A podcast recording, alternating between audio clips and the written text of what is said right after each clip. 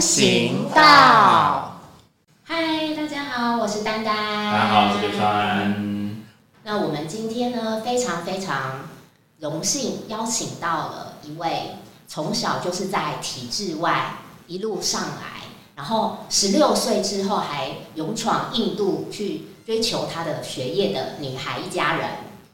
我们今天非常非常的荣幸哦。首先跟着各位介绍，我们今天邀请到是一家人，但今天的主角是这家人里面的大女儿。那她从小就在体制外，在森林里面，在自学团里面长大，而且高中还去印度念，而且是知名的国际瑜伽学校。然后她从印度回来之后，在大学期间就已经在当老师，在带领很多的学员，而现在已经。啊，大学快要毕业了，正在美国实习，所以我们非常的期待今天有非常多的呃东西可以跟我们分享。那我们欢迎佩萱。耶，大家好，我是佩萱。哦，还有他的爸爸妈妈。那大家好。大家好。嗯，有一个声音听起来应该有点熟悉，如果大家听过我们之前的节目的话，他的爸爸就是豪哥。大家好，我是今日灵性研究会的夏红豪。那么好像也是个。这个我觉得这一家人真的太厉害，妈妈也是瑜伽老师。对，大家好，我是品芳。当初怎么会想要让孩子在体制外，然后甚至之后还到印度去求学？因为这个对我们台湾人来讲是一个很难以想象的，尤其在台湾对于这种升学非常注重的这些观点这样来看的话。我觉得这故事真的得从二零零四年开始说。二零零四年那一年开始，佩萱要念幼稚园了。然后要念幼稚园的时候，我不想要他在关在那种房子里面的那种幼稚园，我希望他能够有机会是在山里面跑来跑去的。但是又考虑到接送的问题，所以我们那时候在找，刚好真的很幸运，刚好在我们家附近，在半山腰上有一个呃幼稚园，所以它是半开放式的，一半在室内，一半在户外。所以离我们家综合，在综合，在综合，在综合那边。那我们，所以我爸爸妈妈接送也很方便。那从那时候开始，我就想，哎，如果能这个这个这样的环境，有没有可能他在小学的时候还可以复制？那刚好那时候我我的工作区域在欧洲，所以经常要飞欧洲。然后有一天我不小心买了一本书，就是作者是简真，他写的《给十二孩子的十二样见面礼》，那本书真的对我来说。非常印象深刻。我说我的孩子一定要在这样的世界里面长大，真的不要在分数的世界里面长大。所以那个我就跟我们公司申请，我可不可以外调美国？我想，因为那个好像什么叫 DB 吧，对不对？IB IB IB 吗？IB 对 IB 对对对 IB 的教育系统只有美国有，所以我就那时候因为台湾只有台湾只有美国学校跟欧洲学校，那我们根本没有那种身份，也没有那种钱。所以我就跟我们公司申请，可不可以外派到美国去？那我们公司说对不起，现在美国没有缺，您自己想办法吧。结果我在台湾就开始寻找，所以那时候我老婆开始丢给我很多的资讯，就知道我们要找这种看起来不能在体制内寻找，所以我老婆也丢很很多资讯。最后我们就找到了种子。那去了种子的面先试读，先试读。试读的时候呢，我就遇到那时候还不是校长的万如。我不太记得那天我问他什么话，他跟我说一些什么，我也不太记得。但我只记得他跟我说他是台大数学系。我我我应该问他为什么在那边当老师，他答案说什么我也不记得。但是我只记得他脸上那个笑容跟那个热情。他那时候已经在种子待十年了。然后我就说，当一个老师在工作上待了十年，还讲起他的这么的热情，我就说。哇，在这在一般的学校是看不到，很难的，很难的。我说我的孩子值得把我我值我孩子值得在窝在这个学校，然后他不用做什么事情，他就跟在这个孩老师身边。窝六年，我就相信这我的孩子能够从这个老师身上学会这辈子他未来生活当中非常重要的技能，在任何一份工作当中都能够找到乐趣，这是非常重要的事情啊。然后我就说好，那就这，所以我就那时候问那个校长，请问要。我要花什么条件？我可以 孩子进去，你说吧，我都想办法做到。那那个校长说：“嗯，那，这不是钱的问题，啊，这也不是任何，就是我们能不能双方面能不能配合的问题。嗯，好，今生是能不能配合的问题。所以后来去参加那个面谈，然后在面谈过程当中，反正我们俩就是我们夫妻，我老婆倒是看得比较淡定一点，我们就是很坚持，我就态度很坚决，我就一定要上，一定要上，一定要上，就是非常目标导向的对。那后来还好，我们就有幸能够上种子，所以我们就开始这一路就是体制外的旅程，这样。哇，那从这个当事人的角度来看，你的你的感受是那时？候的感受，你还记得你当时进种子的感觉吗？那时候是觉得每天都要搭校车好远，哦，然后每天搭校车都会让我觉得头很痛，因为很远，然后又要开山路，然后每天都晕车，就上学很辛苦。然后其实我我那时候听妈妈好像是不太喜欢上学，就每天都要很早起床，但是后来后来渐渐习惯之后，就觉得哦每天都很开心。对，我还记得那时候，因为他毕竟他的幼稚园还是在体制外的，呃，体制内的，就比较像体制内的学的的体制。那他们那个学校，种子的学校，就是老师也没有叫老师，都叫名字嘛，对然后在，所以你要上厕所就自己去，也不用这边举手等着老师。那佩轩刚从这个这种幼稚园毕业，所以上厕所都要等着老师可以同意才可以去这样子。他又是一个，他只要到陌生环境都会比较小心谨慎的这样的一个人，所以他们老老师那时候第一次其实可能就说：“哇，你们家的女儿实在很可爱，她上个厕所都要等很久，然 后小心翼翼的举手问说，到底可不可以去上厕所？” 对，这种事只有我们家长记得就好了。那你觉得你在种子这些年，你对你来说最大的，除了很开心之外，最大的回忆印象是什么？我印象中海宝有的是有一次我朋友约我去大草原上抓蚱蜢，可是我很怕虫，所以我都不敢碰它。然后他就把那个蚱，他就抓了一只蚱蜢，然后放在他的手心，然后就用两只手把它捂住，这样，但还是有留个空间给他呼吸。然后他就一直怂恿我说：“你过来看，你过来看。”但是我真的很怕虫，只是那天不知道怎么样，然后他就我就鼓起勇气说我要看，然后他就把手这样打开一点点，然后那只虫就从那个一点点的洞。然后跳出来，然后跳到我的脸上，然后我就开始尖叫，然后那只虫就跑走了。然后我朋友说：“你干嘛那么夸张？”他 就很可怕。好好特别的回忆。那现在让我讲，我现在想到的第一个东西就是这个，但大家应该还有很多其他的。那可以了解一下你的毕业制作是什么？我的毕制是一个，嗯，我自己写了，用用一个现成漫画的角色，然后因为他很可爱，他叫阿冷，是《四叶妹妹》里面的一个角色，那、他真的超可爱，对对对然后那时候非常的喜欢，然后因为我自己是一个很喜欢看漫画的人，然后看漫画看到近视，就很喜欢就是各种不同的故事，所以我那时候就决定，那好，我也要自己写一个故事，所以就是以这个角色为原型，然后去发想了各式各样可能他经历的，在在校园里面的经历啊，或者是他今天遇到了什么样的小插曲，然后做了一小本以照片为底的故事书。哇，那是那是不是就是其实像是你的写照？嗯，好像应该算是。然后还做了一个就是真人比例一比一的大模型，可以穿的那种人偶套装。哇，哦，所以就是把那个故事里面的人物，然后做他的模型这样子。对对对对，我用然后就可以纸上演故。事里的剧情。呃，也没有到上演，就是做了一本故事书。然后那个时候晚会的时候，我就请那个抓蚱蜢的朋友穿那个套装陪我上去介绍我的壁纸，然后他只是站在那边然后挥挥手。结果做完之后发现他手也不能动，让我头很痛。哇，这个好甜蜜的复仇。然后他事后跟我说：“好热哦。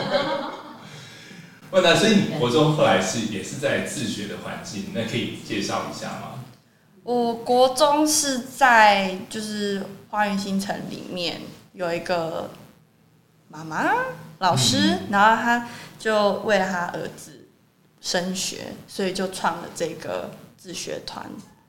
嗯，然后叫赤皮仔。对对对对对，赤皮仔自学团现在已经转型变成嗯羽白群学了，不知道大家应该都有听过，但是它的前身就是赤皮仔。然后那个时候规模很小，就是一个年级就是十几个人这样子，所以整个学校加起来，连外面国中一个班的人数都不到，嗯算是一个比较小，但是很自由的一个群体。因为当时那个自学在台湾才刚起步而已。嗯嗯嗯嗯因为最早期我们大家呃国小国中还是一定都要在体制内嘛，是后来呃教育制度有改变有开放了，所以开放自学是可以成立的，所嗯嗯嗯那时候赤壁仔也是因为这样应运而生。嗯嗯嗯事实上，赤壁仔的呃经验也对于实验教育的呃三法的推动有蛮大的益处的。嗯，嗯，所以你们几乎就是走在时代最前端的这一群人。对啊，那时候都自己笑，还有我是全世界最 fashion 的人。有办很多的展览，我印象中。有有有，那个时候因为我们的课程除了就是虽然他说他是自学团体，但我们还是会有找一些相关呃科目的老师，然后来教我们这样。所以除了什么国音数设置啊，我们还有很多像是嗯、地理踏查，或者是音乐课，或者是策展课，就是嗯各式各样不同领域的，就是只要老师想得到的都可以，或者学生想要做什么，我们也都可以去做。我印象中有一个是呃，就自然课，对对对，对自然课，嗯，我们那时候请到一个，其实我现在来看觉得他非常厉害的老师，就是我真的很讨厌物理。为什么现在来看才觉得？我那时候就觉得他很讨，不是他很讨厌，没有没有没有没有没有，你不喜欢物理？对，我不喜欢物理，就是理科的东西我真的不行，所以我上课但你们做很多那种还是会觉得实验是会，很酷的。对对对对对对，做蛮多实验，只是因为我真的不是很喜欢理科，所以问我这个我我其实也答不太出来，他都会直接被我抛在脑后。但是你如果要问我音乐课做了什么，我就可以很巨细靡遗的告诉你。那那麻烦你现在想听听。我们那个时候是是有一个吉他很厉害的吉他老师，然后来带一群想要组乐团的学生，所以我们哇，就是我记得好像组了两个团吧，就是大家各自练自己的曲目，然后他会从旁边协助我们，就是可能鼓点怎么打啊，吉他的谱要弹什么啊，然后那时候就有一个组成一个小小的乐团，叫做爸爸的袜子，爸爸的袜子，对，是很臭的意思。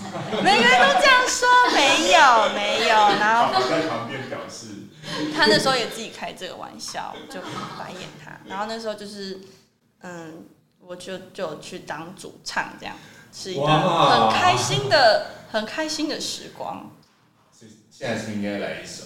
不 要哎、你有帮宗师写一首歌啊？哦，对对对对对，很久以前，有没有很久以前？就那个时候好像有，招生嘛，不是那个要盖自来水塔，有一半的校地那时候有要吵要还给政府什么的，然后种子好像就有那时候伟宁写话写了很多脸书的东西，然后好像是嘉佑有来问我说，你可不可以写一首歌，就写给大家，然后我那时候就有就有写，那时候你已经毕业了吗？我已经毕业了，哦，所以是国中的时候然后嗯。请毕业的校友来为来为种子写歌，对对对发生。对对对对对对对对。嗯，哇，这这些故事好精彩哦。嗯，对，但感觉上好像又是一种危机，然后要大家一起。对对对，大家一起还。好还好，后来后来没有被收走。所以，呃，自学的国中阶段是什么原因让你会想要就是高中要远离他乡，然后